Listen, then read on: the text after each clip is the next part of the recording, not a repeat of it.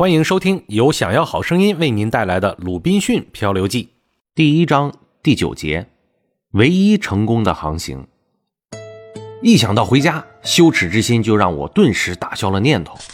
我立即想到街坊邻居会怎样嘲笑我，我自己羞于见我的父母，也羞于见别人。这件事儿啊，使我以后时常想起一般人的心情多么的荒唐可笑，而又那么的莫名其妙。尤其是年轻人，照例在这种时候应听从理智的指导。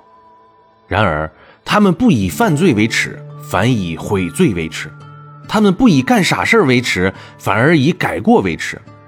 而实际上，他们若能够觉悟，别人才会把他们当做聪明人呢。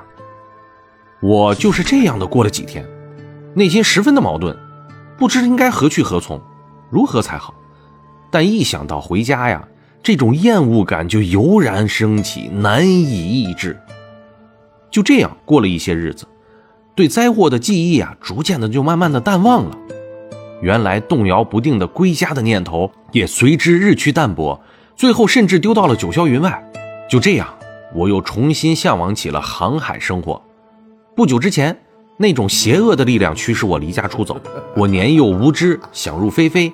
妄想发财这种念头啊根深蒂固，竟使我对一切忠告充耳不闻，对父亲的恳求和严命置若罔闻。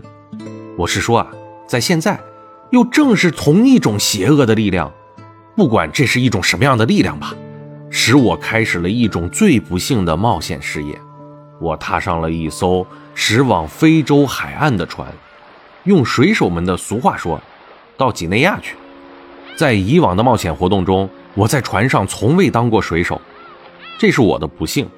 本来我可以比平时更艰苦一些，学会学一些普通水手们应该做的工作。到一定的时候呢，即使做不了船长，说不定也能够当上一个大副或者船长助手什么的。可是命中注定，我每次都会做出最坏的选择，这一次也不例外。口袋里装了几个钱。身上穿着体面的衣服，我就像往常一样，以绅士的身份上了船。船上的一切事物，我从不参与，也从不学着去做。在伦敦，我交上了好朋友，这又是我命里注定的。这种好事儿通常不会落到我这样一个放荡不羁、误入歧途的年轻人身上。魔鬼总是早早给他们设下了陷阱。但对于我却不然。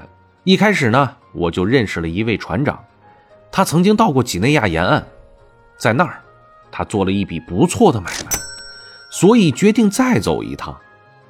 他对我的谈话呀，很是感兴趣，因为那个时候我的谈吐也许也不怎么令人讨厌。他听说我要出去见见世面，就对我说：“假如我愿意和他一起去，可以免费搭他的船，并可以做他的伙伴。”和他一起用餐，如果我想顺便带点货呢，他将会告诉我带什么东西最能赚钱，这样也许我还能赚点钱。对船长的盛情，我正是求之不得呢，并和船长成了莫逆之交。船长为人真诚，我便上了他的船，并捎带了点货物。由于我这位船长朋友啊是真正的无私，我赚了一笔不小的钱呢，因为我听他的话。带了一批玩具和其他的一些小玩意儿，大约值四十磅。这些钱是我靠一些亲戚的帮助搞来的。我写信给他们，我相信他们就会告诉我的父亲，或者至少告诉了我的母亲。由我父亲或者母亲出钱，再由亲戚寄给我，作为我第一次做生意的本钱。可以说，这是我一生冒险活动中唯一一次成功的航行。这完全归功于我那位船长朋友的正直无私。在他的指导下，我学会了一些航海的数学知识和方法，也学会了航海日志和观察天文。总之一句话，懂得了一些做水手的基本常识吧。